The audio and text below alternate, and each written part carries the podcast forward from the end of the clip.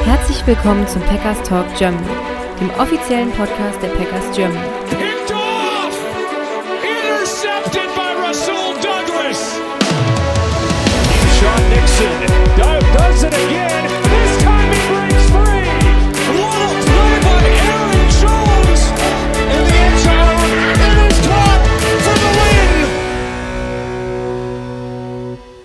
Hallo und herzlich willkommen zum Packers Talk Germany Folge 257. Ich bin der Jo und mit mir dabei ist heute wieder der Sebastian. Hallo zusammen. Ja, Sebastian, heute ein bisschen gedrücktere Stimmung bei uns. Äh, Gerade im Vorgespräch war das schon irgendwie zäher, als das sonst die Wochen ist. Ähm, ja, ein paar Gedanken von dir zu dem Spiel. Sehr enttäuschend, oder? Ja, enttäuschend ist schon das richtige Wort. Das war ähm, irgendwie ein bisschen ernüchternd, würde ich fast sagen. Es war einfach sehr, sehr fehlerbehaftet und äh, für uns Zuschauer frustrierend. Und ich glaube, man hat auch gesehen, dass der Staff an der Seitenlinie auch frustriert war und die Spieler sicherlich auch, auch wenn sie es vielleicht nicht immer so gezeigt haben. Es war einfach ein, ja, das typische Spiel zum Vergessen im Prinzip. Ne? Es war ja nicht, dass der Gegner jetzt besonders stark war, sondern man hat sich quasi äh, ja mehrfach selbst in den Fuß geschossen und äh, so hat sich das halt einfach über vier Viertel hingezogen und ähm, ist fast schon ein bisschen deprimierender noch, dass man am Ende noch so ein bisschen Hoffnung hat, dass es doch irgendwie reichen könnte, aber ja, wie ihr wahrscheinlich alle wisst, es hat nicht gereicht und ähm, genau, das, daher ist es heute eine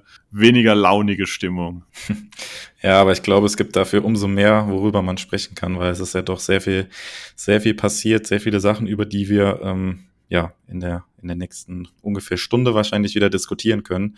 Ähm, ja, wir starten aber wie immer, ihr kennt's mit den News und da ist in der letzten Woche nicht so viel passiert, Sebastian. Nee, also roster-technisch ist bei den Packers nicht viel passiert. Ähm, man hat äh, Running Back James Robinson vom Practice Squad entlassen. Man hat Running Back Kenyon Drake, den dürften einige noch kennen aus seiner Zeit bei den Cardinals beispielsweise, zum Practice Squad hinzugesigned und man hat Cornerback David Long Jr. von den Carolina Panthers auf Waivers geclaimed, also quasi den abgefischt, als sie den entlassen haben. Und äh, zum Spiel bei den Giants wurde dann Kenyon Drake auch in den aktiven Kader ja, elevated, ähm, ne, stopp, elevated, ist das falsch zu sagen? Ja, noch ja, elevated, richtig, korrekt. Ja, ähm, ja viel mehr gab es die Woche gar nicht, also das heißt relativ wenig Bewegung.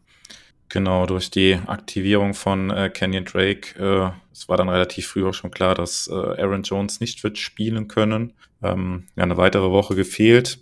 Wer auch gefehlt hat, war Christian Watson gewesen. Der war auch am Freitag dann schon, beziehungsweise am Samstag, mit dem letzten Injury Report war der schon als out deklariert. Ähm, und ja, wer auch gefehlt hat, weiterhin waren Jay Alexander, Eric Stokes und auch Inside Linebacker Quay Walker, die allesamt gefehlt haben.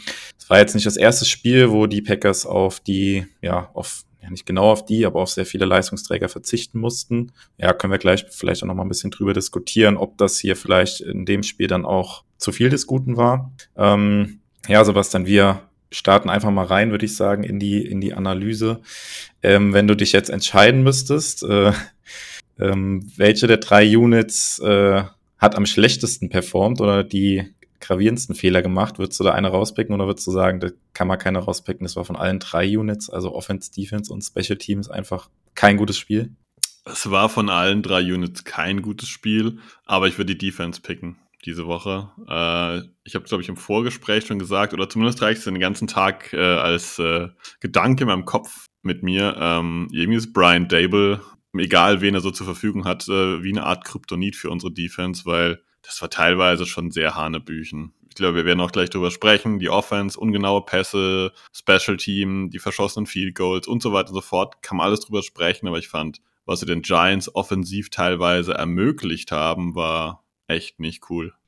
Ja, und ähm, letzte Woche habe ich ja so ein bisschen die Frage gestellt, ähm, ob die Packers auch Favoritenrolle können. Äh, war das jetzt der Beweis dafür, dass sie es nicht können oder dass dieses junge Team auch dafür noch nicht bereit ist? Oder wie kann man das in irgendeine Richtung dahingehend einordnen? Mir fällt es total schwer einzuordnen diesbezüglich, ähm, weil ich glaube, dass vielleicht, vielleicht habe ich darüber auch noch gar nicht lange gut nachgedacht. Wir nehmen jetzt heute hier am Dienstag so gegen kurz vor fünf auf äh, und das Spiel ist jetzt bei mir noch sehr, sehr frisch im Kopf. Also ich muss das irgendwie noch so ein bisschen zusammenbauen. Vielleicht würde ich auf die Frage am Ende der Folge nochmal zurückkommen. Die simple Antwort wäre jetzt erstmal, scheinbar kommen sie mit der Rolle nicht zurecht, aber ob das so ist oder ob da nicht ein paar andere Faktoren äh, mitspielen. Ähm, lass uns am Ende vielleicht nochmal drauf eingehen. Oder siehst du das, oder hast du eine klare Meinung dazu? Ja, ich hatte das ja letzte Woche schon so ein bisschen in Frage gestellt, ob dieses junge Team das halt auch kann, diese, diese andere Rolle gegen die Chiefs und gegen die Lions. Man hatte im Prinzip ja nichts zu verlieren, konnte befreit aufspielen. Und ich fand schon, dass man das hier so ein bisschen gemerkt hat, dass da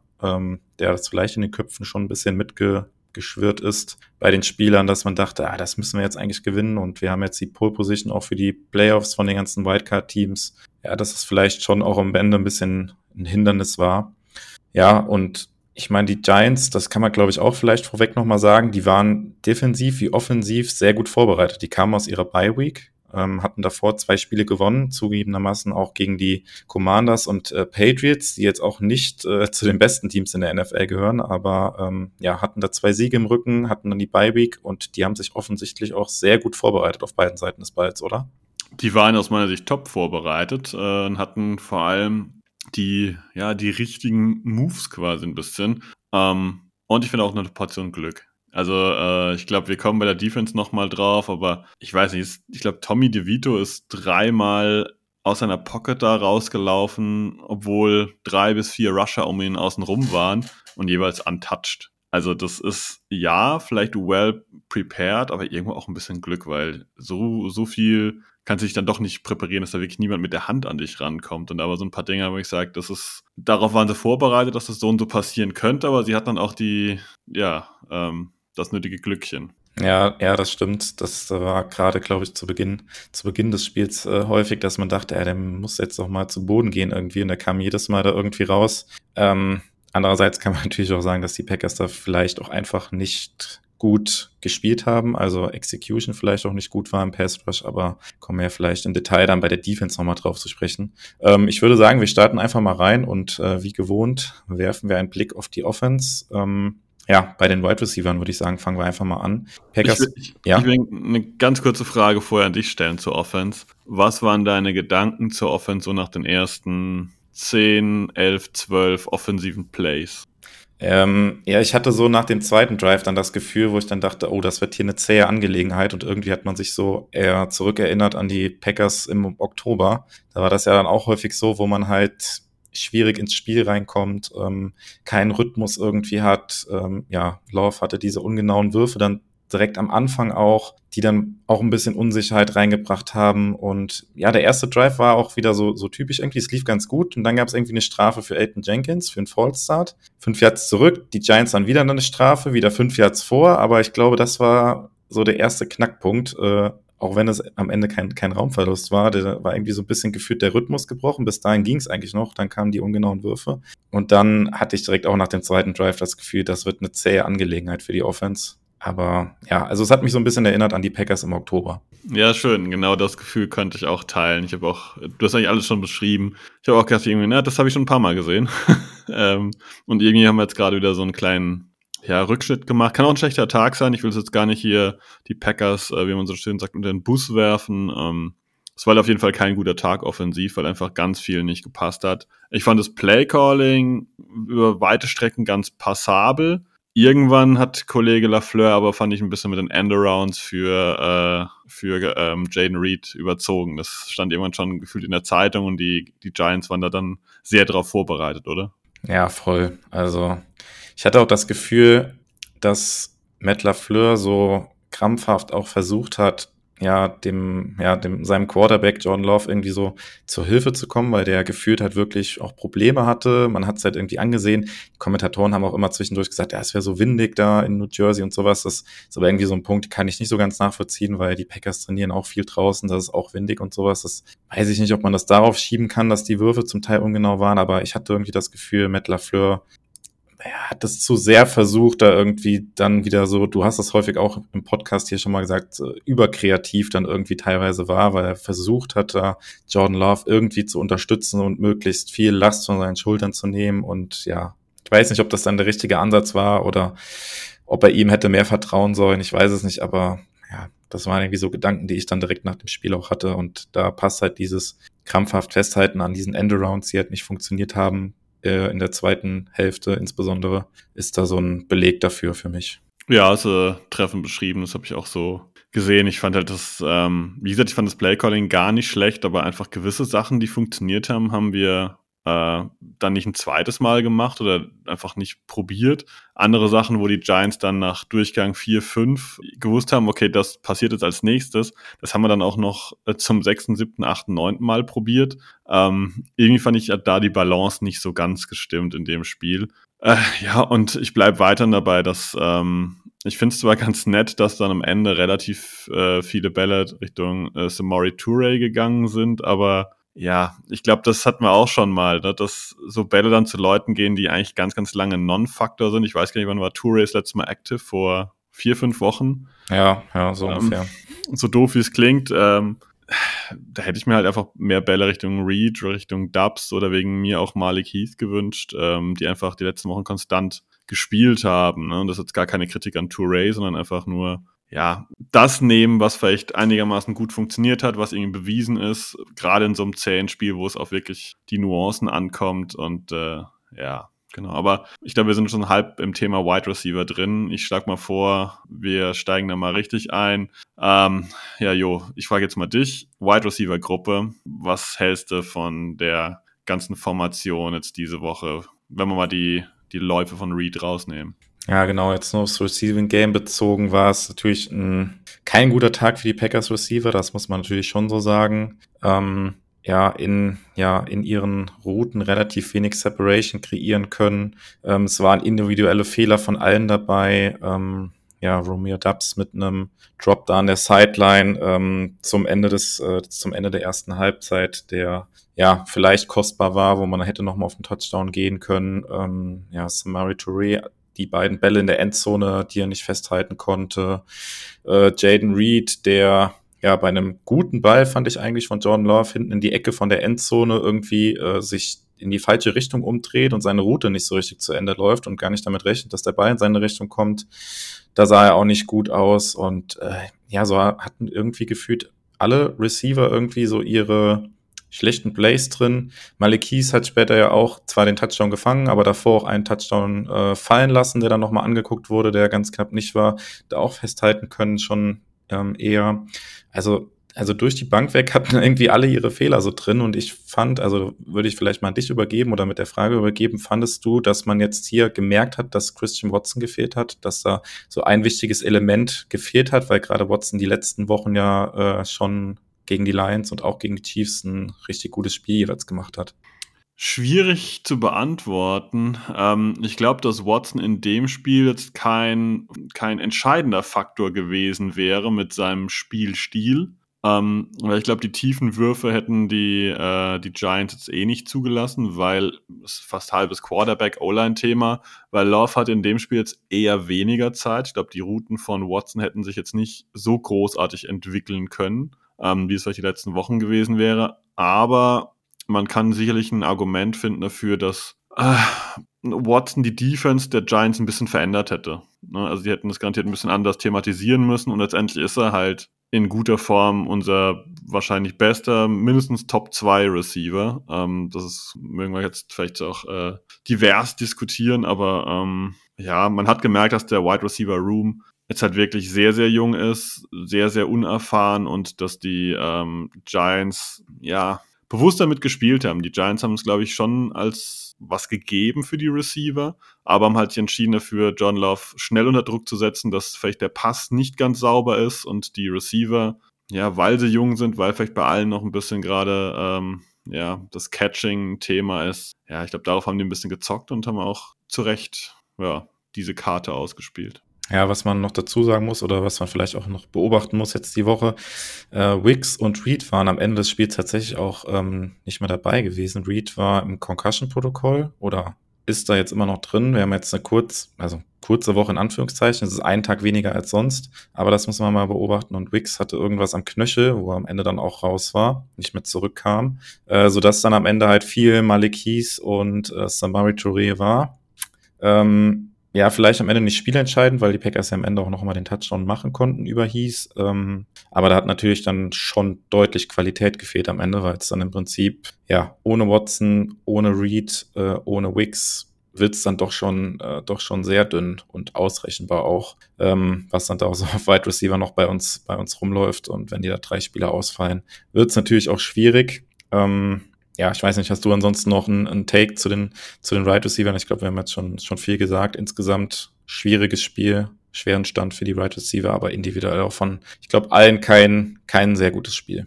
Nee, nee, das war sicher eine schwächere Performance, bedingt durch die unpräzisen, unpräzisen Würfe von Jordan Love, bedingt durch gutes Play der Giants teilweise und halt auch ein bisschen ähm, ja, Unzuverlässigkeit, schwache Hände von den eigenen Receivern es wäre halt einfach viel mehr möglich gewesen. Du hast das eine Play von Dubs schon erwähnt. Ähm, wir hatten diesen einen Catch von Malik Heath in der Endzone, der dann äh, incomplete gecallt wurde. Ja, äh, wir hatten dann nochmal eine, eine, eine Touchdown-Möglichkeit, auch nochmal über Dubs.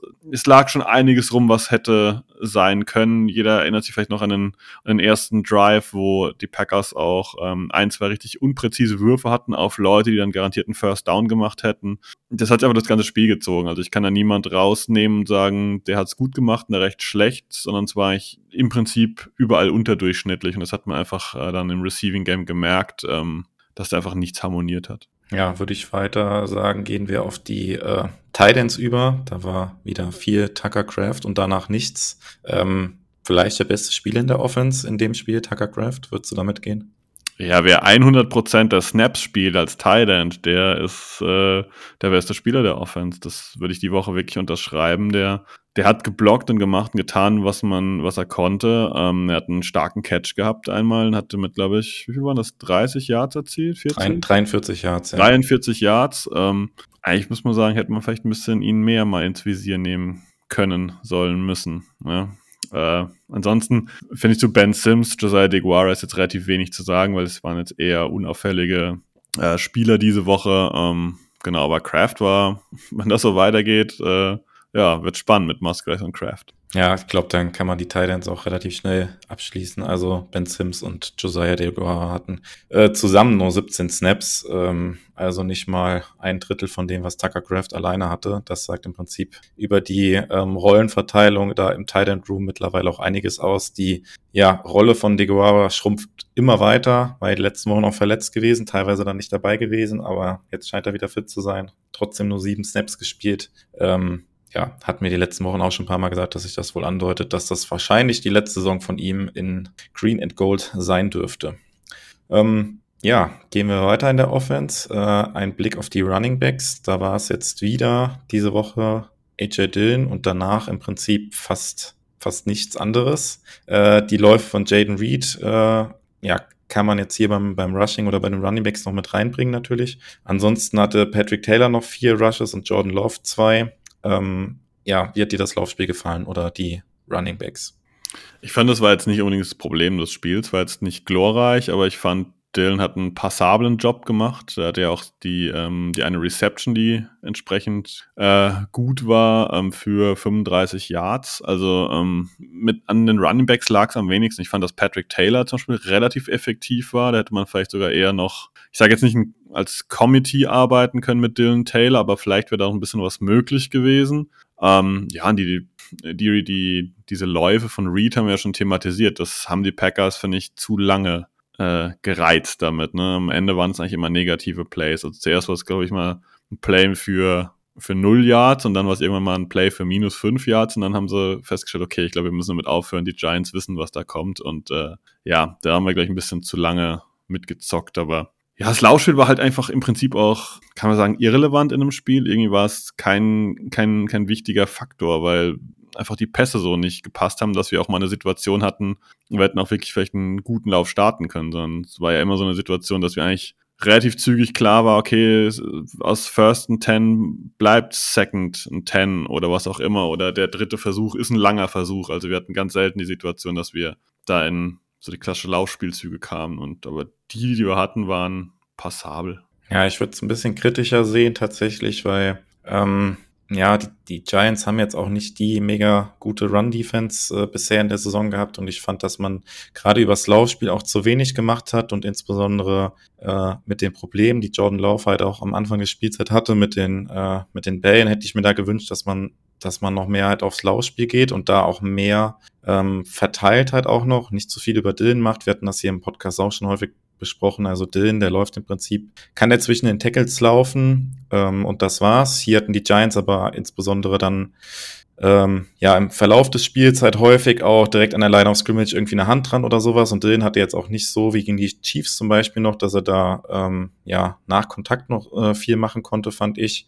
Ähm, und ja, das Run-Game dann insgesamt wieder in dem Spiel keine gute Baseline für die Packers gewesen ist, für die Packers Offense. In einem Spiel, wo sie es vielleicht einmal mehr gebraucht hätten und ähm, hätte mir da auch mehr gewünscht, dass man vielleicht mit Drake und äh, Taylor mehr macht. Ich glaube tatsächlich, dass bei Taylor könnten die Zeichen jetzt auch frühzeitig auf, auf äh, Abschied stehen. Ich weiß nicht, wie du die Situation gesehen hast in der ersten Halbzeit, als er dann nochmal den Ball bekommen hat und Richtung Sideline gelaufen ist und dann äh, gedacht hat, er könnte da noch einen äh, Spieler aussteigen lassen und äh, statt out of bounds zu gehen, da ins Tackle gelaufen ist und Matt LaFleur da richtig sauer gewesen war. Und im Prinzip hat er die gleiche Situation auch im Spiel gegen die Chiefs gehabt letzte Woche. Und ähm, ich gehe hundertprozentig davon aus, dass das halt angesprochen worden ist äh, in der Woche. Ähm, dass ihm gesagt wurde, hier, vergleichbare Situation, nächstes Mal sparst du uns bitte das Timeout und gehst out of bounds. Und dann war hier quasi die gleiche Situation in grün. Ja, und er bleibt in bounds. Also da war ja Matt LaFleur äh, not amused gewesen an der Sideline. Äh, der hat ziemlich angeschrien. Und ich glaube, dass das dann auch dafür gesorgt hat, dass er im weiteren Verlauf des Spiels relativ wenig Snaps dann noch gesehen hat. Ähm, ärgerlich. Ich könnte mir aber tatsächlich vorstellen, dass das jetzt auch so ein bisschen das Ende von äh, Patrick Taylor dann jetzt endgültig im Jersey der Packers bedeuten könnte, weil ja, mit Jones, der jetzt hoffentlich dann zurückkommt und äh, ja, dann vielleicht, dass Kenny Drake dann die Rolle als dritter Running Back ausfüllt zukünftig, aber ja, keine Ahnung, wie, wie du das siehst, aber ich glaube, dass dieses Play da mehr äh, Einfluss hatte auf den weiteren Verlauf des Spiels von Taylor, als äh, man vielleicht zunächst annehmen konnte. Ich finde es schwierig zu beurteilen. Ich glaube aber eher, dass das jetzt zwar unangenehm angesprochen wird, aber dass es für Taylor erstmal keine Konsequenz hat, weil scheinbar sind die Packers schon ein bisschen drauf fixiert, dass die Running Backs ihr System sehr, sehr gut kennen, weil über Wochen haben wir jetzt James Robinson quasi nicht reingeworfen. Wir haben Kenyon Drake nicht reingeworfen. Andere Teams werfen ja Running Backs einfach mal so ein bisschen fast schon blind rein. Ich glaube, die Rams haben vor Wochen Royce, äh, Royce Freeman einfach äh, reingeworfen. Ähm, Dante Foreman, glaube ich, bei den, bei den Bears wurde einfach mal so wild reingeworfen. Da gibt es schon so Möglichkeiten. Und das machen die Packers nicht. Die Packers bleiben seit Wochen quasi bei nicht vorhanden Aaron Jones und AJ Dillon. Sie streuen ganz, ganz selten Patrick Taylor ein und der dritte Running Back zu Saisonbeginn Emmanuel Wilson, ähm, der ist einfach gar kein Faktor. Also daher wäre es gefühlt jetzt erstmal sehr ungewöhnlich, wenn die Packers sagen würden, hier Patrick Taylor weg und wir spielen mit irgendjemand, der erst seit einer Woche da ist. Ne, das, ähm, da, da, da sehe ich das einfach nicht so. Ähm, dass es dämlich war, da nicht die Außenlinien zu suchen, das steht außer Frage. Also das war auch wirklich, man hat es ja, finde ich, auch so im Fernsehen gesehen. Der hat ja diesen Move gehabt an der Seitenlinie und jeder dachte wahrscheinlich, auch von euch, ja, der geht jetzt nach, ich sag mal, links raus und dann macht er so einen Step nach rechts und ich habe geistig habe ich mir gefühlt so an die Stirn geschlagen, von wegen, nee. Also das, das haben die euch doch garantiert hundertmal schon gesagt in so einer Situation, out of bounds, out of bounds, out of bounds. Und ähm, ist jetzt auch nicht wirklich so, dass er nur einen Verteidiger vor sich hatte und danach hinten ein großes leeres Feld, ne, sondern der ist ja, ja in den Tumult da reingelaufen und das war jetzt schon, schon unclever. Ich glaube nicht, dass es Folgen hat, aber vorstellen kann man sich das immer. Die Packers haben auch bei Levitt dann, glaube ich, zwei Tage danach kurzen Prozess gemacht. Ja, genau, das war auch die tatsächlich die Personale, die ich da im Hinterkopf hatte, jetzt bei der Situation, dass ich das so angesprochen habe. Ich habe aber auch gerade nochmal nachguckt, tatsächlich hatte Taylor gar nicht so wenig äh, Snaps dann, wie ich jetzt äh, ursprünglich gedacht hätte. Hat am Ende sogar nur vier Snaps weniger als Stilling gehabt, aber er wurde halt im Run-Game dann gar nicht mehr eingesetzt. Äh, danach hatte insgesamt nur vier vier Runs und die vier Runs waren gar nicht so schlecht gewesen, inklusive diesem einen, wo er nicht out of bounds gegangen ist. Und ja, ich hätte mir in dem Spiel, gerade wo die Offense halt so ein bisschen gestruggelt hat, ein bisschen mehr gewünscht, dass man sich mehr aufs äh, Run-Game verlassen kann, aber das zieht sich ja auch so ein bisschen durch die Saison durch, dass, dass man das da, ja, dass man irgendwie kein konstantes Run-Game irgendwie hat, was eine gute Baseline für die Offense sein könnte. Und äh, ja, das geht wieder auch so ein bisschen Richtung Play-Calling. Ich glaube, gerade im, im, letzten Drive, wo die Packers dann den Touchdown machen mussten, aber sie hatten dann eigentlich noch genug Zeit. Ich glaube, sie haben dann fünfmal, sechsmal oder siebenmal gepasst, ohne einen einzigen Lauf haben dann dadurch natürlich auch sehr viel Zeit noch auf der Uhr gelassen. Äh, ist natürlich jetzt spekulativ, ob es hätte ja mit weniger Zeit für die Giants, ob es dann schwieriger gewesen wäre, keine Ahnung, weiß man nicht, aber alleine die Tatsache, dass man da gar kein einziges Mal mehr gelaufen ist, äh, ja, weiß ich nicht. Kann man auf jeden Fall auch kritisieren. Sicherlich, sicherlich. Also da waren, wir haben es ja schon ein bisschen angedeutet, da waren einige Entscheidungen, die nicht total falsch waren, aber die die, die letzten Wochen einfach besser getroffen wurden. Ne? Sei das, ähm, ja, sei es vom Playcalling her, sei es auf dem Feld, wer jetzt äh, angepasst wurde. Ähm, springen wir fast ein bisschen nach vorne auf den Quarterback, aber dieser geblockte Wurf von äh, Thibodeau ganz am Ende, hast du dich auch gefragt, wo der eigentlich hätte hingehen sollen? Ja, ich habe mich da sehr an das äh, an die Interception gegen die Raiders äh, zurückerinnert, als er da auch den Linebacker in der Mitte komplett übersehen hat. Also man hat doch direkt in der ersten Zeitlupe gesehen, oh ja, gut, dass der getippt war, sonst wäre es nämlich wahrscheinlich zu 99 Prozent Interception gewesen. Ähm, also ich, ich habe da vor allem einfach keinen Packer hinten dran gesehen, wo das Ding hätte so wirklich hingehen sollen. Ne? Jaden Reed ist so durchs Bild nach links abgehauen und er hatte jetzt vielleicht nicht riesig Separation, aber hatte so ein Schrittchen weg und da rechts war eigentlich alles crowded. War eigentlich gut, dass Thibodeau dran war, aber ähm, ja, also da waren einige Sachen, die so ein bisschen unrund waren die Woche, fand ich. Ja, und bei weitem ja auch nicht die einzigste schlechte Entscheidung von, von Jordan Love in dem Spiel, nachdem wir ihn jetzt die letzten drei Wochen äh, ja, gelobt haben und die, äh, die amerikanischen äh, Kollegen haben das noch so schön eingeblendet gehabt. Äh, Jordan Love bisher in seiner Karriere keine Interception, wenn die Packers in Führung waren oder wenn das Spiel ausgeglichen war und ich glaube, keine Ahnung, fünf oder zehn Minuten später, zack, Interception. Äh, ich glaube, die, ja, die Interception, der Wurf auf äh, Dontavian Wicks, gibt es, glaube ich, keine zwei Meinungen zu. Den darf er so natürlich niemals nehmen, oder? Nee, auf gar keinen Fall. Das war, das war keine gute Idee. Ne? Also das, das, das Ding war viel zu kurz und alles. Es hat überhaupt nicht gepasst. Also selbst wenn, wenn Pinnock da nicht reingelaufen wäre, Wicks hätte, glaube ich, keine Chance gehabt, den ernsthaft zu fangen. Ne? Also der war viel zu kurz. Ähm, ja, es war einfach keine gute Entscheidung. Ja, und ich glaube, äh, Matt LaFleur war ja dann ziemlich außer sich an der Seitenlinie und äh, ja, vielleicht wurde Wicks da ein bisschen festgehalten oder sowas. Ähm, es war aber jetzt nicht so entscheidend, dass äh, ja, dass er irgendwie die Interception verhindert hätte, äh, wenn er nicht gehalten worden wäre. Den Wurf darf Jordan Love einfach nicht nehmen. Ähm, auch wenn da vielleicht hätte eine Flagge kommen können, hätten sich, glaube ich, die Giants nicht beschweren können, aber ja, den Wurf darf er trotzdem halt niemals nehmen. Und äh, ja, auch der, auch die andere Situation, also ich meine, drei der Turnover gehen halt auf Jordan Love, muss man sagen, die Interception. Und dann auch ähm, ja, den Fumble, den er verursacht hat, auch in äh, Field Goal Reichweite schon. Ich glaube, es war ungefähr an der 25 bis 30 Yard Line, wo er halt einfach den Ball rausgezogen bekommt. Ich glaube, es war auch Pinnock gewesen. Ja, das hat, äh, das haben die Kommentatoren gesagt, Miscues, also im Prinzip Unvermögen äh, ist so der Knackpunkt bei den Packers. Das waren ja jetzt nicht granatenmäßige Plays der, der Giants, wo man sagen muss, boah, was haben die da für eine, für eine super Defense gespielt oder das hat er so traumhaft antizipiert und ist in einen Pass da reingeflogen oder was auch immer. Es waren einfach, ähm, ja, Unzulänglichkeiten der Packers in der Regel und äh, jetzt äh, Jordan Love da als Hauptschuldigen rauszupicken, würde ich jetzt auch nicht tun. Ich glaube, da waren, wir haben über die Receiver ja schon gesprochen, ähm, wir haben über John Love gesprochen, auch ein bisschen über das Play Calling, aber ganz viele Sachen, die einfach ja keine Harmonie erzeugt haben, äh, die, glaube ich, grundsätzlich was, was wir im Fernseher gespürt haben, haben vielleicht die Spieler unten auch gespürt, dass da einfach, dass von Anfang an diese Maschine nicht gut geölt war, sondern so ein bisschen ruckelig gelaufen ist und dann kommen halt solche Entscheidungen dazu und die werden dann noch, die Bälle werden abgefangen oder gehen verloren und dann ja, ähm, ist es, glaube ich, sehr schwer, dagegen anzukämpfen. Und äh, wir haben es im Vorgespräch schon gehabt, dass die Packers überhaupt nochmal in Führung gegangen sind, kurz vor Ende. Das war jetzt eigentlich auch ein bisschen eine glückliche Fügung. Das hätte auch vorher schon äh, ja, zu Ende sein können. Ähm, wie, wie würdest du denn jetzt insgesamt die Performance von Love so einordnen? Also die letzten drei Spiele waren ja super, jetzt war wieder so ein äh, schwächeres Spiel. Ähm, ja, wie ordnet man das jetzt, ordnet man das jetzt so richtig ein? Also ich tue mich da selbst so ein bisschen äh, bisschen schwer. Ist das einfach was, womit man weiterhin rechnen muss, dass diese, dass er diese Ungenauigkeiten drin hat? War das jetzt, weil er halt einfach nicht so im Rhythmus war wie die anderen Spiele? Ähm, also mir persönlich fällt es ganz schwer, das irgendwie so richtig einzuordnen, die Performance jetzt alleine von John Love.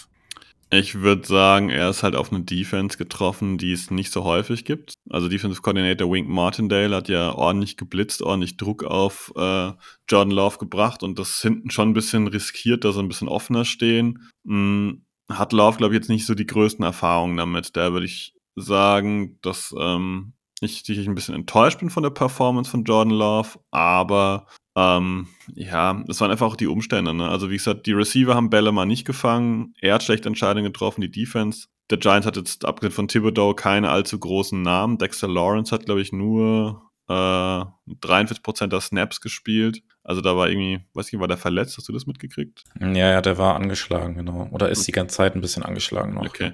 Ähm, ja, also ich glaube einfach, das war insgesamt einfach ähm, ja, schwer in, in Worte zu fassen. Ich habe schon fünfmal gesagt, das war irgendwie so ein bisschen unrund, aber darauf komme ich halt immer wieder zurück. Ne? Das sind, es waren viele Faktoren, die am Ende dazu geführt haben, dass die Packers nicht gut waren und ähm, ja, war eine verdiente, verdiente Niederlage, einfach weil, ja, ich habe es zu Beginn gesagt, wir haben uns oft selbst geschlagen. Schlechte Entscheidungen, äh, schlechte Prozesse und ähm, da gehört Jordan Love halt auch mit dazu. Ja, ich glaube tatsächlich auch, dass was du angesprochen hast, dass die Giants viel geblitzt haben. Ich weiß nicht, ob die Packers das so in ihrem Gameplan drin hatten oder damit so gerechnet haben. Äh, zu Anfang der Saison wurde Jordan Love sehr viel geblitzt. Es wurde jetzt die letzten Spiele immer weniger und ähm, ja, die Giants waren eigentlich auch eine Defense, die das insbesondere halt gegen äh, ja, Rookie-Quarterbacks jetzt auch viel gemacht hat, geblitzt hat. Ich hätte jetzt nicht damit gerechnet, dass sie es gegen Jordan Love jetzt auch machen, weil sie äh, natürlich auch wissen, dass ein Musgrave fehlt, dass ein Watson fehlt. Und äh, ja, die Defensive Backs der Giants sind jetzt auch nicht so schlecht. Ich hätte eher damit auch gerechnet, dass sie sich halt auf ihre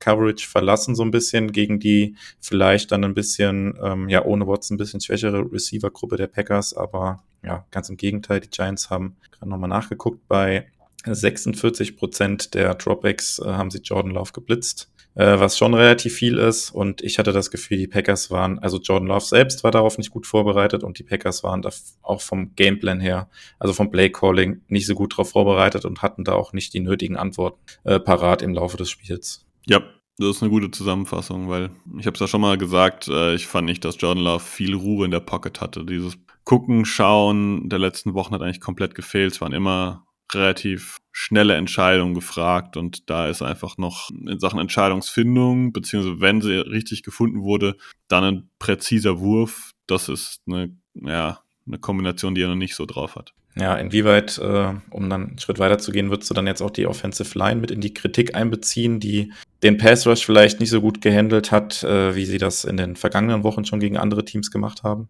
Ah, ich finde das, das super schwer, weil ähm, Martindale ist halt ein erfahrener, langjähriger Defensive Coordinator, der halt schon immer so gespielt hat und immer mit seinen Lines ja Druck erzeugen kann. Daher würde ich sie nicht freistellen, die, die äh, Offensive Line, aber an sich war es auch keine Katastrophe. Also es war so ein, so ein Mittelbereich, wo man sagt, ja, man merkt, da kommt irgendwie Druck und die machen auch viel Druck, aber ist jetzt auch nicht so, dass Jordan Love jetzt hier zehnmal gesackt wurde. Ne? Ich glaube, am Ende hatten die äh, die Giants genau ein, nee, zwei Sacks. So, das ist jetzt keine allzu schlechte Quote irgendwie und es waren ja Möglichkeiten da für die Packers, aber ja, man hat sich halt einfach wieder selbst geschlagen. Da würde ich sagen, die Offensive Line, der gebe ich da vielleicht mit am wenigsten die Schuld. War trotzdem keine gute Performance, aber es war im Bereich okay gegen eine Defense von Wink Martindale. Ja, und äh, also fast ein bisschen bezeichnend war für das Spiel, gerade nochmal nachgeguckt. Eine Drive, wo die Packers dann ähm, am Ende das Field Goal verschossen haben. Also es war dann der, der drittletzte Drive sogar dann gewesen, der Packers. Sie waren an der 16-Yard-Line der Giants gewesen. Erstes Play, so ein Reverse-Play auf Reed, zwei Yards verloren. Zweites Play, ähm, der Ball auf Touré, den er zwar fängt, aber außerhalb der Endzone, der dann so an die Seite ging. Beim Third Down wird dann Love gesackt und der vierte ist dann Missed Field Goal. Ähm, ja, und verschossenes Field Goal, wenn du an der 16 mit an der 16 Yard Line des Gegners stehst mit First Down, äh, ja, so ein bisschen sinnbildlich für diese diese Offense, die einfach da das ganze Spiel ja nicht gut ausgesehen hat und ähm, ja insbesondere auch in der Red Zone dann die nötige Effizienz hat vermissen lassen. Ja, ich glaube, das kann man so stehen lassen, ähm, dass da einfach ja irgendwie heute wiederhole ich mich nur, aber die Packers haben sich selbst im Weg gestanden. Ich glaube, das ist ein sehr gutes Beispiel innerhalb von äh, ja, vier, vier Spielzügen quasi, wie man das äh, dokumentieren kann. Ähm, wie hast du die Defense bei den Packers gesehen? Äh, ja, schwierig. Ähm, ich sag mal so, wenn die, wenn die Offense ein annähernd äh, solches Spiel gehabt hätte wie äh, gegen die Lions oder gegen die Chiefs, dann würden wir vielleicht jetzt über die Defense gar nicht so kritisch reden, weil es halt wieder auch in dem Bereich war, ja, wo sie die ganze Saison so ein bisschen spielen gefühlt. Jetzt nicht übermäßig viele Punkte zugelassen, aber jetzt auch mit 24 Punkten nicht wirklich wenig. Natürlich jetzt auch gegen eine Offense, die jetzt bis dato nicht besonders gut war. Aber was halt irgendwie dann immer auffällt, ist, wenn die Offense halt ein schlechtes Spiel hat oder vielleicht mal ein bisschen Unterstützung von der Defense bräuchte, dann kann die Defense halt einfach nicht liefern. Und das ist halt jetzt zum Zeitpunkt in der Saison ist es halt irgendwie maximal frustrierend wieder. Du hast am Ende die Chance, musst die Giants irgendwie bei unter 35 Yards halten und keine Ahnung, gefühlt war das ja, äh, sah das aus wie im Training wahrscheinlich bei den Giants. Sie konnten da selbst kaum glauben, wie, wie einfach das war, dein Field Goal Range zu kommen. Und das ist halt irgendwie, ja, das auch gelesen heute bei Adrian Franke, der hat es auch getwittert, einfach frustrierend, wie viel Talent eigentlich in der Defense steckt und wie oft man einfach da immer und immer wieder enttäuscht wird. Ich würde das die Woche gerne auf die Spielzugauswahl der Defense ein bisschen äh, runterbrechen, weil ich fand zum Beispiel, dass DeVito oft hat gar nicht tänzeln müssen, um aus dem Druck auszubrechen, sondern es ging einfach nur geradeaus nach vorne. Also die Packers haben es zwar geschafft, diese Line der, also die, die Defensive Line der Packers hat es geschafft, die Offensive Line der Giants deutlich nach hinten zu schieben, Richtung Quarterback, aber gefühlt sind die teilweise am Quarterback vorbei. Und DeVito stand plötzlich so ein bisschen alleine im Feld und konnte dann nur nach vorne laufen. Ähm, das fand ich grausam. Und dann, so sehr wir manchmal über zu starke Prevent-Defense gezetert haben, das wäre jetzt gerade gegen Slayton, gegen Wandale Robinson, gegen Jalen Hyatt äh, eigentlich wahrscheinlich eine gute Variante gewesen, ähm, am Ende des Spiels dann nicht zu viel Druck zu machen und hinten quasi dann äh, das Spielchen zu öffnen, weil jedem ist eigentlich auf dem Blatt klar, Wandale Robinson gegen Keyshawn Nixon, das ist in Sachen Beweglichkeit und Schnelligkeit einfach ein Ding, das wird Wandale Robinson gewinnen. Und ich glaube, da haben wir ja zu viel riskiert. Also zu viel Druck gemacht, weil ich finde, es sind mehrere Komponenten wenn du weißt, dass der Kicker bei den Giants Randy Bullock ist, dann weißt du, dass nicht derjenige ist, der den größten Fuß hat. Ne? Also da, der kann nicht sonderlich weit kicken. Das war noch nie so sein Ding. Ne? Ich glaube, was haben die gesagt? Sein Career Long war 57 Yards oder sowas? Ja, irgendwie sowas in die Richtung, ja. Ja, ist jetzt kein Highlight in der NFL. Ist eher ähm, am unteren Limit der, der Range.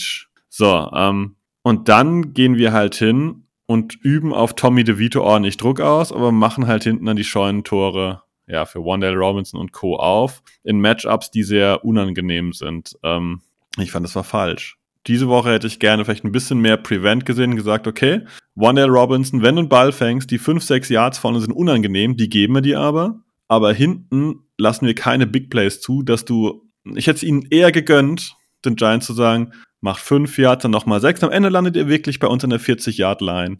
Aber dann, dann muss Bullock irgend so ein 55 plus Yard Field Goal erstmal machen. Das hätte ich ihn eher gegönnt, statt zu sagen, wir machen vorne Druck, aber riskieren hinten vielleicht ein Big Play und dann muss er eins aus 40 Yard kicken. Also das, das fand ich die Woche, so oft wir es auch kritisiert haben, eher falsch rum. Teilst du das Ganze oder bist du da eher? Mm, ja, ich sehe es, glaube ich, ein bisschen anders, weil ich finde gerade dann am Ende mit dem letzten Drive, dass die Packers fand ich, da zu soft gespielt haben und äh, ja, den Giants Receivern da zu viel Platz gelassen haben. Äh, Gibt es jetzt auch schon wieder diverse Screenshots, die dann halt auf äh, Social Media, insbesondere halt äh, Twitter bzw. X, äh, geteilt werden, wo einfach die Receiver zu viel Platz zu den Cornerbacks haben. Wo, wobei ich das ja teile. Platz zu den Cornerbacks ist ja das eine Thema, aber ich fand, dass wir am Ende vorne die Box zu voll gemacht haben.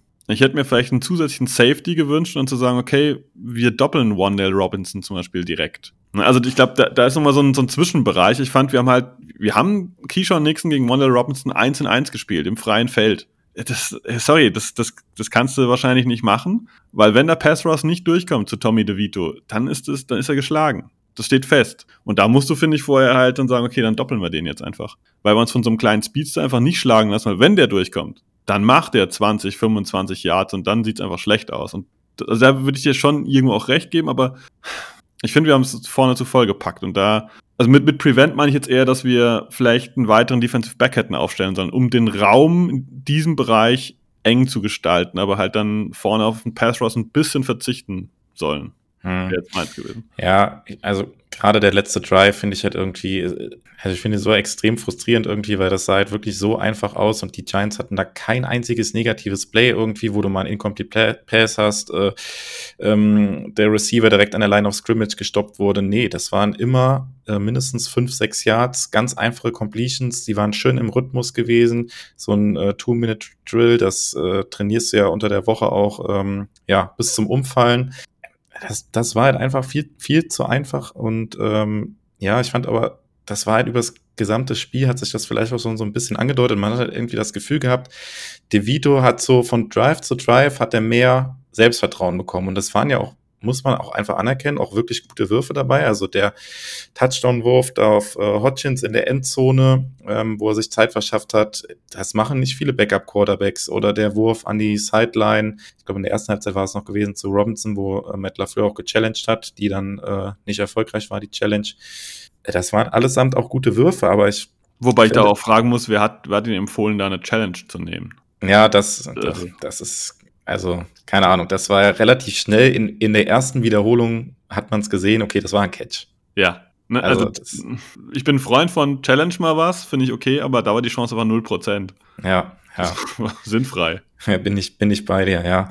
Und ähm, ja, also wie gesagt, De Vito hat gefühlt mit jedem Drive mehr Selbstvertrauen bekommen und äh, man hat es im ersten Drive der Giants so gesehen. Da hat er wirklich zwei Incompletions drin gehabt, die waren sowas von weit daneben gewesen quasi, wo du dachtest, okay, wenn das jetzt das ganze Spiel so weitergeht, brauchen wir uns keine Sorgen zu machen. Dann haben die Giants auch wie ich finde, eine glückliche Flagge bekommen, direkt im ersten äh, oder zweiten Drive bin ich mir jetzt gar nicht mehr sicher, wo äh, Valentine für eine Pass-Interference gefleckt wurde. Also ganz ehrlich, das war gar nichts. Und äh, so kam irgendwie ja die Giants Offense und auch DeVito immer mehr in so einen Rhythmus rein. Das Publikum war dann irgendwann da und ähm, ja, die Packers haben halt einfach auch mit ihrem Pass Rush 0,0 Zugriff gehabt. Also wie gesagt, keinen einzigen Sack gegen eine Giants Offensive Line, die, glaube ich, im Schnitt bisher, ähm, hat es eben noch gelesen, ich glaube, sechs Sacks pro Spiel kassiert hat. Also mit Abstand die meisten in der NFL. Und die Packers haben jetzt eigentlich keine schlechte D-Line, keinen schlechten Pass-Rush, aber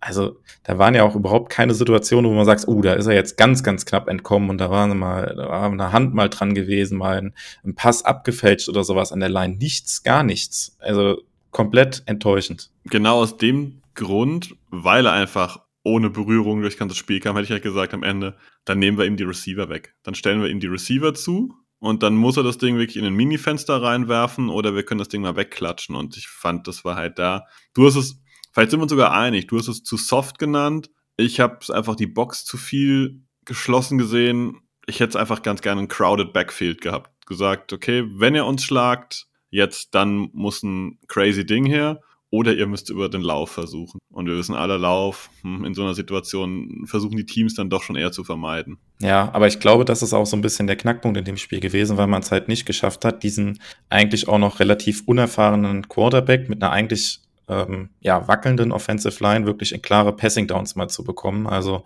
was Dritter und Lang und sowas gab es halt gar nicht äh, gefühlt. Und ähm, ja, weil die Giants halt auch einfach immer konstant am Boden halt das ist ja auch das leidige Thema mit der Packers Defense, viel zu viele Yards erzielen konnten. Auch in dem Spiel ähm, waren es jetzt wieder über 200 Yards am Boden im 13. Spiel, zum vierten Mal über 200 Yards am Boden zugelassen. Ja gut, dann wird es halt schwierig auch. Also du musst halt so eine Offensive Line, ähm, so ein in Anführungszeichen noch relativ rohen und unerfahrenen Quarterback, muss so in Passing Downs bekommen. Zweiter und lang, dritter und lang, das haben die Packers halt einfach gar nicht geschafft. Und äh, ja, DeVito konnte da schön Rhythmus aufbauen. Wobei ich sie dann Ticken nicht verteidigen würde, aber einen Punkt sehe ich anders. Ich fand nicht, dass die Giants haben wirklich gut laufen können über die komplette Zeit. Es gab immer wieder Phasen, da hat der Lauf für Barkley eigentlich nicht funktioniert. Barkley hat am Ende jetzt auch, glaube ich, was waren das? 86 Yards. Davon sind aber 34 mit seinem längsten Lauf äh, zustande gekommen. Ähm, es gab mir da Phasen, da haben wir ihn eigentlich ganz gut stoppen können. Aber der Punkt ist, ich fand das, wir haben es ja schon ein paar Mal so erwähnt, wenn wir die, die Lions mal gehabt, äh, die Lions, die Giants mal gehabt hatten, ähm, und konnten die quasi stoppen. Dann haben wir halt aber wieder auf der anderen Seite Fehler gemacht, einen Ball wieder sehr schnell oder sehr leichtfertig hergegeben. Und ich fand, es war so wie so ein Ping-Pong-Spielchen wenn wir sie mal gehabt haben, haben wir quasi null Kapital draus geschlagen. Und das ist so, ne, wir haben die, du hast gesagt, wir haben die nie in lange Third Downs gedrückt. Ja, wir waren nie in der Lage zu sagen, wir sind jetzt vielleicht mal nach dieser 7-0-Führung mal jetzt vielleicht mit zwei Touchdowns weg und sie müssen mal aktiv was Großes machen. Ja, ich glaube, das ist, glaube ich, der ähnliche Kanon. Zwar immer, ja, läuft, ist eng, wir sind damit zufrieden, wir können damit so ein bisschen weiter wursteln. Ne, die waren nie wirklich unter Druck gewesen. Und ähm, das ist vielleicht so, glaube ich, der gesamte Knackpunkt. Die konnten so ein bisschen frei aufspielen und du hast zu Beginn ja mal gesagt, ob die Packers ähm, auch die Favoritenrolle können. Vielleicht ist da so während dem Spiel dann auch der Druck nochmal gestiegen mit dem Wissen, wir sind schlecht reingekommen. Die Giants spielen es einfach slow und ich sag jetzt nicht dreckig, aber slow und äh, äh, ein bisschen eklig einfach so weiter. Die, die laufen, nehmen die nötigsten Pässe, diese diese haben. Wir haben ein bisschen Pech, dann haben wir hier mal eine Flagge gekriegt. Man zetert ja manchmal auch so selber, wenn man so Sport treibt. Jetzt haben wir nur so eine Flagge gekriegt und ja, jetzt hat der aus den Ball nicht gefangen und so weiter. Und das, es fühlte sich an, wie wenn sich das so ein bisschen verselbstständigt und die Giants gar nicht so viel tun müssen. Und ähm, ich fand nämlich auch, dass sie eben nicht so viel getan haben. Ähm, aber es hat halt gereicht. Einfach wegen diesen ja, Miscues, wegen diesen Unzulänglichkeiten der Packers auf allen Seiten. Ja, und dann hast du halt irgendwie auch noch so Blaze drin, das finde ich dann auch irgendwie bezeichnend gewesen, diesen Flea-Flicker da, äh, wo dann Derondre Campbell da irgendwie in Coverage ist und Valentine eigentlich auch dran ist. Und also, wenn da an Defensive Back gestanden hätte und nicht Campbell, dann wäre das eine Interception gewesen mit einem ordentlichen Return noch. Und Campbell hat es irgendwie nicht gebacken bekommen, den Ball da irgendwie richtig zu äh, sortieren. Also eigentlich war der, war der ja gut verteidigt, also war eng dran gewesen, aber das sind dann halt, in so einem Spiel funktioniert dann eigentlich auch sowas, äh, wo die Video eigentlich den Ball niemals dann dahin werfen darf. Es war ja mehr oder weniger Double Coverage, aber ja, funktioniert dann in dem Spiel halt irgendwie auch. Es war einfach total mies den Ball analysiert von Devondre Campbell. Ne? Der ist ja einfach zwei Yards weiter gelaufen, als der Ball da runtergefallen ist. Normalerweise ist das total einfach, sagt sie jetzt für uns in so einem schönen, bequemen Sessel, äh, ganz locker, aber für einen NFL-Profi wird das kein großes Hindernis sein, diesen Ball einfach zumindest runterzuschlagen. Ne, weil er hat ihn gesehen, er hatte Zeit, bloß der Receiver bleibt da stehen, wo der Ball wirklich runterkommt. Devontre Campbell läuft einfach weiter. Also es war gut, dass du das Play ansprichst, weil das hatte ich auch noch auf meinem Zettel. Das war ähm, ja, eigentlich eine Katastrophe. Ja, irgendwie halt be bezeichnend. Bei den Giants funktioniert dann halt sowas in dem Spiel.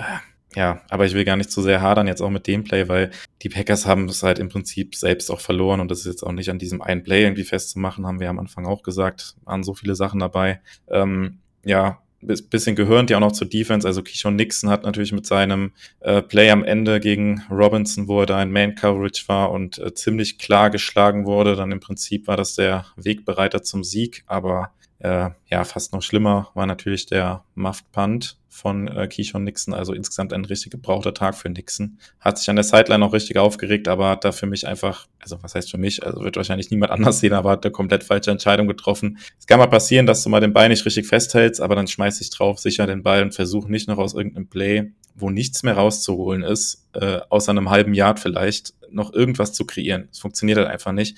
Ist aber irgendwie so ein bisschen bezeichnend für mich. Ich glaube auch, dass er, dass gerade zu Beginn der Saison haben wir das auch häufig gesehen bei Kickoffs, dass Nixon da gefühlt jeden Ball rausgelaufen ist. Und ich glaube, da gab es zwischenzeitlich dann auch mal eine Ansage von den Coaches, äh, wirklich nur noch rauszulaufen, wenn sich die Gelegenheit ergibt und nicht irgendwas erzwingen zu wollen. Und hier wollte er gefühlt wieder irgendwas erzwingen, was nicht da war. Und das war natürlich ein sehr, sehr kostbarer Fehler auch in dem Moment, weil die Giants haben daraus einen Touchdown gemacht. Ja, ja, ich glaube, das ist ziemlich gut analysiert. Für mich ist Keyshawn Nixon auch einer der Verlierer des Spiels, weil wir haben über die Slot-Corner-Position vielleicht nicht häufig geredet, aber wenn dann meistens eher kritisch, dass er da sicherlich nicht die, die Long-Term-Lösung ist. Und ähm, diese Verteidigung von Wandell Robinson am Ende war kritisch und ein Problem, genauso wie halt dieser entsprechende Punt-Return da auch ein Problem war. Ich würde ihm im Special Team weiterhin Vertrauen schenken. Ich glaube aber, dass er mit Ende der Saison dann seine letzten Snaps auf Slot Corner als Starter zumindest mal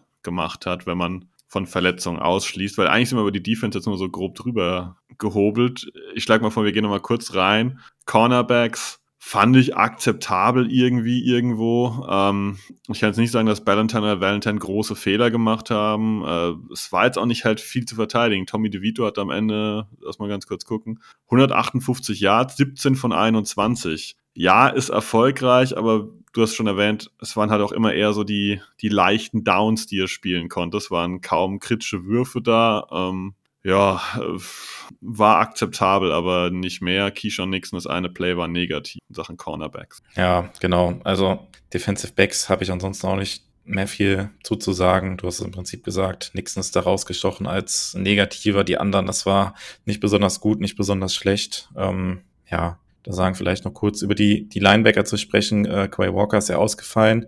Äh, wie hast du dann seinen ähm, Vertreter McDuffie wahrgenommen? Also ich fand gerade zu Beginn war er sehr, sehr auffällig, auch im Runstop und dann wurde es im Laufe des Spiels unauffälliger und ruhiger um ihn.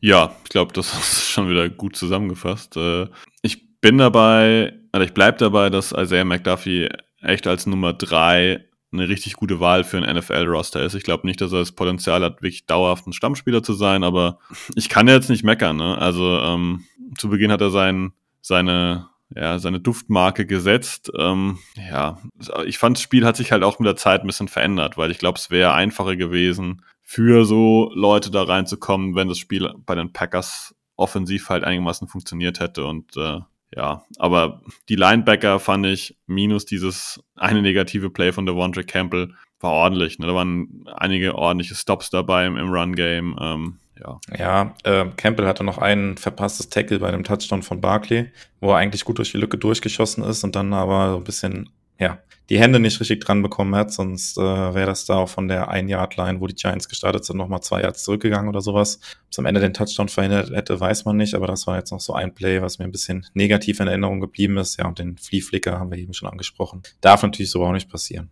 Äh, wenn wir kurz bei, bei dem Flea-Flicker sind, was hast du von dem äh, Flea-Flicker der Packers gehalten? Äh, genau, springen wir nochmal kurz zurück auf die Offense, aber ja, das war sehr, sehr wild. Äh, also keine Ahnung, das äh, irgendwie komplett äh, broken Play dann irgendwie gewesen, schon relativ früh, weil da auch Dylan, äh, ich glaube Dylan war es gewesen, oder? Nee, Zach Tom wurde auch relativ weit zurückgeschoben.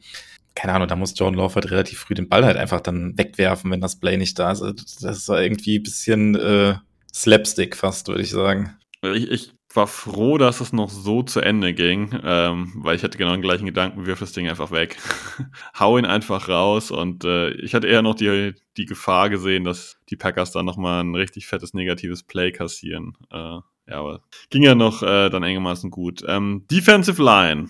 Ähm, die haben ja schon ein bisschen, haben wir die kritisiert? Zumindest angesprochen, negativ angesprochen haben wir die, äh, weil die war ineffektiv. Ich glaube, das kann man so als Fazit für die Defensive Line nehmen, ne? Ja, kein Faktor im Pass Rush, also viel zu wenig Impact auf das äh, Passing Game der Giants gehabt äh, und letztendlich halt auch, ja, am Boden stehen halt auch die 200 Yards, die hauptverantwortlich dann auch erstmal auf die Defensive Line irgendwie gehen. Da kann man jetzt auch keinen irgendwie, äh, finde ich, rausheben, der dann noch irgendwie einen guten Eindruck gemacht hat oder sowas. Das war durchweg, ähm, ja, von allen, die da gespielt haben, keine, keine gute Leistung gewesen in dem Spiel habe ich ehrlich gesagt auch absolut nicht mit gerechnet. Ich habe hier schon gedacht, dass äh, der Pass Rush, der gegen die äh, Lions und äh, Chiefs richtig viel Impact hatte, gerade hier gegen diese wackelige Offensive Line auch ordentlich Impact haben sollte, aber das war jetzt halt überhaupt gar nicht der Fall gewesen und äh, ja, habe ich nicht mit gerechnet und äh, dementsprechend war ich da auch sehr, sehr enttäuscht. Ja, gut zusammengefasst. Ähm,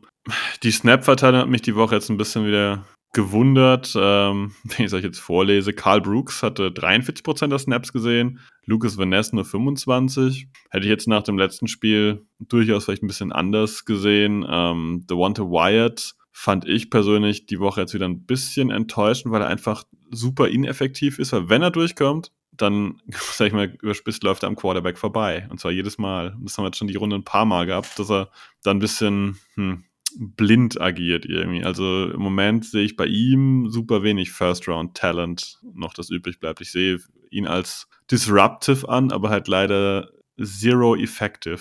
Ja, vielleicht kann man noch einen rausheben. Äh, Eric Wilson hatte ja einen Snap und hatte da bei diesem Force Down tatsächlich den, den entscheidenden Tackle und Stop gemacht, bei diesem einen Snap, den er gespielt hat. Ist ja auch kurios, dass er dann ausgerechnet für dieses eine Play dann drauf kam. Ähm, ja, genau, aber ich glaube ansonsten haben wir so zur Defense insgesamt äh, alles gesagt. Es ist enttäuschend und natürlich steht nach so einem Spiel jetzt auch wieder einmal äh, Joe Barry in der Kritik. Äh, ja, ich will jetzt nicht jeder die Frage stellen, wo wir schon häufig drüber diskutiert haben, aber ja, ich habe fertig mit dem Mann und äh, es wird Zeit für was Neues, egal wie jetzt der Rest der Saison weiter mit der Defense geht. Das sehe ich auch so. Also ähm, ja, da Adrian Franke aufgreifen, da ist so viel Talent da. Damit musst du eine passable, verlässliche Defense auf die Reihe kriegen und das sind wir halt einfach nicht. Wir haben Hochs und wir haben Tiefs und beides kann äh, das Maximum der Skala ausreizen oder das ist nicht zufriedenstellen. Ich glaube, ähm, da kann ich mal diesen berühmten O-Line-Take aufmachen, bevor ich zwei Top-Tackles habe und dann eine restliche Line, die nicht gut ist. Es ist manchmal besser, ich äh, bewege mich in diesem Mittelfeldbereich und habe insgesamt eine solide Line und eine solide Defense wäre mir lieber anstatt dieses äh, ja, Up and Down. Und ich glaube, wir hatten halt einfach über die Jahre wesentlich mehr mehr Downs als Ups. Ja, und dann äh, müssen wir abschließend noch über die Special Teams äh, sprechen, die äh, in dem Spiel auch keine äh, Offenbarung waren, mal wieder. Ähm, ich glaube, zwischenzeitlich hatten die amerikanischen Kollegen das auch mal gesagt. Die Special Teams der Packers sind äh, das am häufigsten gefleckte Special Team in der NFL. Ähm, ja, auch hier kann man eigentlich im Prinzip keinen herausheben, der irgendwie noch ein ganz gutes Spiel äh, hatte. Auch Panther Daniel Whelan war diesmal nicht ganz so sauber. Der eine Punt, wo Rudy Ford die Strafe gekriegt hat, der Punt war halt einfach viel zu kurz gewesen. Ja, das Missed Field Goal von Carlson. Ja, ist einfach auch hier hat sich das Unrunde von der Offense und auch von der Defense hat sich aufs Special Team übertragen oder umgekehrt. Ja, es war einfach eine, eine total unrunde Performance äh, diesbezüglich. Ähm, ja, ich fand auch die, die Field Goal Versuche die sahen auch nicht gut aus. Ich weiß nicht, das, ne, es geht ja nicht immer um die Optik, aber äh, was da so drin war ähm, an extra Punkten und so, das sah alles nicht sonderlich clean aus. Ne? Also es gibt ja Leute, die, die, und ich rede jetzt nicht nur über Justin Tucker, ne, ähm, die setzen Dinge ja schon in die Mitte. Bei Carlson ist das schon sehr wackelig teilweise. Wie gesagt, das gebe ich ihm als Rookie. Ist aber trotzdem in so einem Spiel natürlich mega bitter, wenn du so ein Spiel so knapp verlierst und eigentlich weißt, okay, wenn wir hier ein bisschen besser abgeschnitten hätten, dann wäre es vielleicht ein, ich sage jetzt nicht ein anderes Spiel geworden, aber es hätte schon eine, von der Dynamik her schon nochmal einiges verändert, wenn eben den Giants nicht das Field Goal gereicht hätte am Ende, sondern halt, wenn sie einen Touchdown hätten machen müssen. Ja, aber es ist halt einfach ähm, so, dass wir da halt noch sehr jung sind. Aber ja, Special Team ich habe lustigerweise gestern Abend auf dem Discord noch geschrieben, dass ich, dass es das beste Special Team ist, was wir haben seit fünf Jahren und ich damit irgendwie ein bisschen d'accord bin. Man hat so fast das Gefühl, wenn man das irgendwie jinxt mittlerweile, wenn man irgendwas Positives schreibt, dann kassiert man dafür, ne? Ähm, weil das jetzt war eine grauenhafte Performance und das war ein Rückfall in alte Zeiten und ähm, ja. Hast du eine Idee, wie man diese Strafen in den Griff bekommt? Nee, keine Ahnung. Das ist, äh, ja, das ist halt einfach Disziplinlosigkeit halt irgendwie und also da wird wahrscheinlich unter der Woche auch rauf und runter drüber geredet in den Meetings, die die äh, Spieler dann haben mit ihren Coaches und äh, keine Ahnung, bin ich auch irgendwie ein bisschen ratlos und habe da keine, keine wirkliche Erklärung für, was man da machen kann oder was da, was da helfen könnte. Ja, geht mir auch so. Ich, ich, es sind ja immer wieder Spieler, die eigentlich sonst jetzt nicht übermäßig negativ auffallen. Also, wenn wir mal zurückgehen auf Levitt, bei Levitt hast du immer gesehen, dass der, ähm, ja, ja, dass bei dem immer, immer kocht, ne? Der war immer heiß, hat immer getrashtalkt und so weiter und so fort. Aber diese Strafen gehen ja auch immer wieder auf Spieler zurück, und du sagst, ja, die sind eigentlich vorher noch nie so arg negativ aufgefallen, aber da hat jeder so seinen, seinen Ausreißer und ähm, ja, sehr, sehr unangenehm, sehr, sehr doof haben die Packers schon oft um, um gute Situationen gebracht. Ich meine, ähm, das eine direkt, wo wir an der eigenen Endzone angefangen haben mit dem, mit dem Drive, ne, solche Sachen, das muss eigentlich gar nicht sein, wenn wir uns da im Special Team einigermaßen benehmen und irgendwie keinen Blindside-Block machen oder sonst irgendwie ein Krimskram. Das sind Sachen, die gar nicht sein müssen. Ja, was ich aber nochmal unterstreichen würde auch, ich würde jetzt auch den, äh, ja, die Niederlage jetzt auch nicht an dem verschossenen Field, Goal von Carlson festmachen wollen. Ich glaube, das war jetzt auch nicht das, was du mit dem Punkt sagen wolltest. Ähm, denn äh, ja, wir hatten das ja eben auch schon mal angesprochen. Selbst wenn das Field Goal drin gewesen wäre, die Packers hatten ja auch relativ viel Glück, dass sie überhaupt nochmal in Ballbesitz gekommen sind. Also diese Situation, wo äh, Saquon Barkley da den Ball fummelt. Also sowas sieht man ja auch, äh, keine Ahnung, alle drei Jahre mal in der NFL, dass auch so ein guter Running Back so ein Fumble dahin legt, äh, wo man im ersten Moment am, am Bildschirm auch dachte, ja, der war jetzt halt down gewesen und äh, ja, war er dann aber doch nicht. Also das war ja auch ein sehr verrücktes Play und äh, klar, das verschossene Feed Goal tut am Ende weh, aber ja, ist ja jetzt auch so ein bisschen spiegelbildlich der von den letzten Spielen auch, wo Karls nicht mehr ganz so sicher wirkt und das, was du gesagt hast, äh, ja, man hält so ein bisschen die Luft an immer, auch schon bei jedem Extrapunkt, bei jedem Field Goal, äh, das sieht einfach irgendwie wackelig aus und bei anderen ist da der, der Ball halt wie eine Schnur gezogen irgendwie und bei uns ist immer knapp knapp drin oder halt dann daneben und äh, der Ball wackelt in der Luft irgendwie.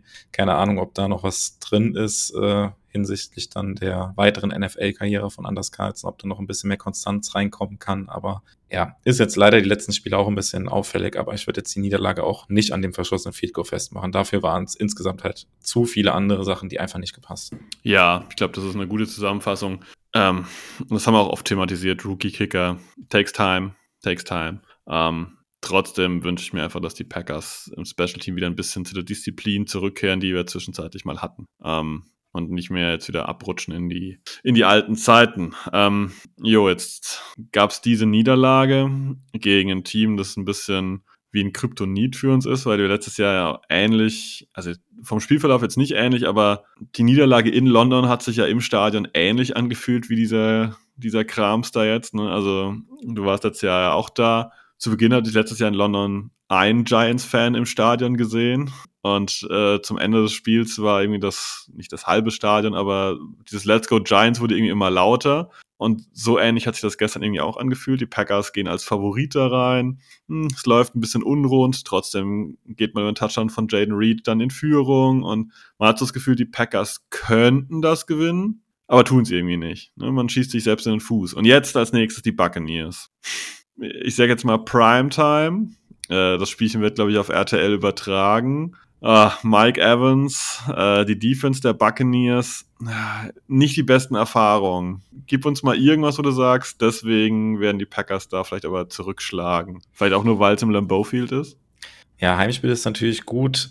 Ähm, andererseits ist es jetzt auch wieder durch diese Niederlage gegen die Giants wieder eine ganz andere Grundsituation jetzt irgendwie, die man hat. Also nach dem Spiel äh, gegen die Chiefs kam man irgendwie raus, ja, die Packers haben jetzt noch fünf Spiele, vermeintlich leicht ist das Schedule aller Wildcard-Teams und äh, ja, jetzt die Giants, ja, die hauen wir ja weg, so ungefähr, so war ja so, so die, der Sprech gewesen, sage ich mal, vor dem Spiel jetzt. Äh, und jetzt ist man auf dem harten Boden der Realität irgendwie zurückgeholt und ähm, hat jetzt plötzlich ein Spiel vor sich gegen die Bucks, was äh, super wichtig ist, wenn man halt die Playoffs noch erreichen will. Ähm, ja, die äh, Buccaneers stehen mit dem gleichen Rekord wie die Packers da, sind derzeit aber sogar Division Erster in der NFC South. Aber es kann natürlich trotzdem sein, dass dann nachher auch ein Tiebreaker mit den äh, Bucks entscheiden könnte. Und das ist natürlich auch jetzt wieder ein weiteres NFC-Team und äh, auch hinsichtlich Conference Record sollte man sich natürlich möglichst äh, wenig Niederlagen jetzt noch gegen NFC-Teams einhandeln. Und ähm, ja, da ist irgendwie jetzt ein bisschen Druck auf dem Spiel, aber vielleicht ist genau das, was den Packers halt dann einfach besser liegt, weil er jetzt vielleicht nicht wieder jeder erwartet, ja, die Bucks zu Hause müssen wir jetzt schlagen, ähm, sondern ja, jetzt nach dem Sieg gegen die Giants ist man wieder ein bisschen geerdet äh, und äh, ja, vielleicht ist diese Rolle, in der die Packers dann sind, vielleicht ist die dann einfacher und besser. Es wäre auf jeden Fall zu hoffen, dass das für die Packers einfacher und besser ist. Äh, ich bin halt erstmal angetan davon, dass wir halt zu Hause spielen. Ich glaube, das wird einiges ausmachen, weil wenn dem, oh, wie heißt die Kiste da in Tampa, Raymond James Stadium oder so irgendwie, äh, da haben wir ja echt äh, ganz, ganz miese Erinnerungen, sei es in Sachen Gesundheit, sei es in Sachen, ähm, in Sachen Ergebnis und äh, ja, ich sag mal, normalerweise sollten die Packers da doch äh, ganz passable Karten haben. Und ich hoffe, dass die Packers da mit einem engen Sieg irgendwie rauskommen, weil ich glaube, ein dominanter Sieg kann ich mir jetzt nicht vorstellen. Dafür ist die, diese Defense einfach immer noch so ein bisschen äh, zu unangenehm äh, für uns da mit Lavonte David. Ich glaube, das ist so das, was wir halt gar nicht mögen. Und ich würde mich halt freuen, wenn Aaron Jones wieder fit ist, weil ich glaube, das wird nicht alles ausmachen, aber sehr viel ausmachen, dass wir im Backfield einfach diese Kombination haben aus Jones und Dylan. Ähm, wie gesagt, Patrick Taylor hat das abgesehen von dieser Seitenlinie eigentlich passabel gemacht in seinen wenigen Läufen. Die fand ich gar nicht so schlecht, die Läufe. Ähm, aber ich glaube, da muss aber da ein bisschen mehr, in Amerika sagt man ein bisschen mehr Pop rein, also ein bisschen mehr Schwung in die Kiste. Und ich glaube, das geht bei unserem Laufspiel halt über Aaron Jones. Ja, ich glaube, dass die Chancen da auch gar nicht so schlecht stehen. Er war ja letzte Woche dann auch, Ende der Woche schon wieder im Training gewesen. Äh, ja, geht auch davon aus, dass er dann hoffentlich gegen die Bucks wieder spielen kann. Und wie du sagst, da liegt auch so ein bisschen meine Hoffnung drauf, dass äh, die Offense dann vielleicht auch im Run-Game ein bisschen eine Baseline hat, auf die sie sich verlassen kann. Auch wenn ich glaube, dass Aaron Jones gerade dann wenn er jetzt wieder reinkommt, vielleicht noch nicht wieder den vollen Workload bekommen wird. Aber ja, irgendwie, ja, die, die Bugs sind ein unangenehmer Gegner. Du hast es auch schon angedeutet, liegen den Packers irgendwie nicht so richtig. Ähm, ja, bin, bin sehr gespannt auf das Spiel und ich hoffe immer noch, also es sind jetzt noch vier Spiele, dass die Packers äh, es trotzdem halt schaffen in die Playoffs, auch wenn man da wahrscheinlich äh, ja, keine große Rolle spielen wird, wobei man natürlich da wahrscheinlich wieder die Underdog-Rolle hätte, die den Packers ja vielleicht besser liegt. Ähm, nee, aber ich glaube, es ist auch für die Entwicklung dieses Teams halt, für dieses, äh, von diesem jungen Team auch wichtig, wenn sie sich jetzt halt für die wirklich auch guten Spiele, die man abgeliefert hat, ähm, jetzt äh, in der Saison auch Lions, Chiefs, dass man sich halt für diese guten Auftritte am Ende auch belohnt mit den Playoffs ähm, und auch diese Playoff-Erfahrung auch, auch nochmal mitnimmt. Das ist ja dann auch nochmal was ganz anderes. Ähm, ja, wenn man in den Playoffs spielt, wie so ein normales Regular Season Game. Und ich hoffe, dass die Packers jetzt von den letzten vier Spielen mindestens drei gewinnen. Dann sollte man wahrscheinlich in den Playoffs drin sein. Ähm, ja, in dem Schneckenrennen, was man jetzt da in der NFC so ein bisschen um die Wildcard-Plätze hat, wo jetzt aktuell ja auch der Rekord der Packers mit 6-7 tatsächlich noch für den letzten Playoff-Spot ausreicht. Ähm, aber ich glaube, ein negativer Rekord wird am Ende nicht reichen. Ja, und hoffe, dass sich, wie gesagt, dieses junge Team einfach belohnt und in die Playoffs einzieht. Ja, ja. Ich glaube, das ist ein gutes Wort, ein Schlusswort zum bald kommenden Sonntag, in dem wir hoffentlich gegen die Buccaneers gewinnen. Ähm, ja, ich würde vorschlagen, wir machen heute einen Deckel drauf. Ähm, genießt die Woche trotzdem. Wir wissen alle, das gehört zur Entwicklung der Packers hinzu, dass es mal so ein kleines Up and Down gibt. Äh, ist immer noch das jüngste NFL-Team. Und äh, ich fand, dass trotzdem immer wieder auch in der Niederlage gegen die Giants ganz nette, positive Ansätze zu sehen waren die halt oftmals dann durch Ungenauigkeiten, Unzulänglichkeiten zunichte gemacht wurden. Hoffen wir, dass es gegen die Buccaneers besser wird, weil das Schiff würde ich ganz gerne mal versenken. Ja, versenken wir das Schiff gegen die Bucks, genau. Gutes Schlusswort. In dem Sinne, äh, bleibt gesund. Wir hören uns dann nächste Woche wieder. Und dann sind wir raus mit einem Go Pack Go. Go Pack Go.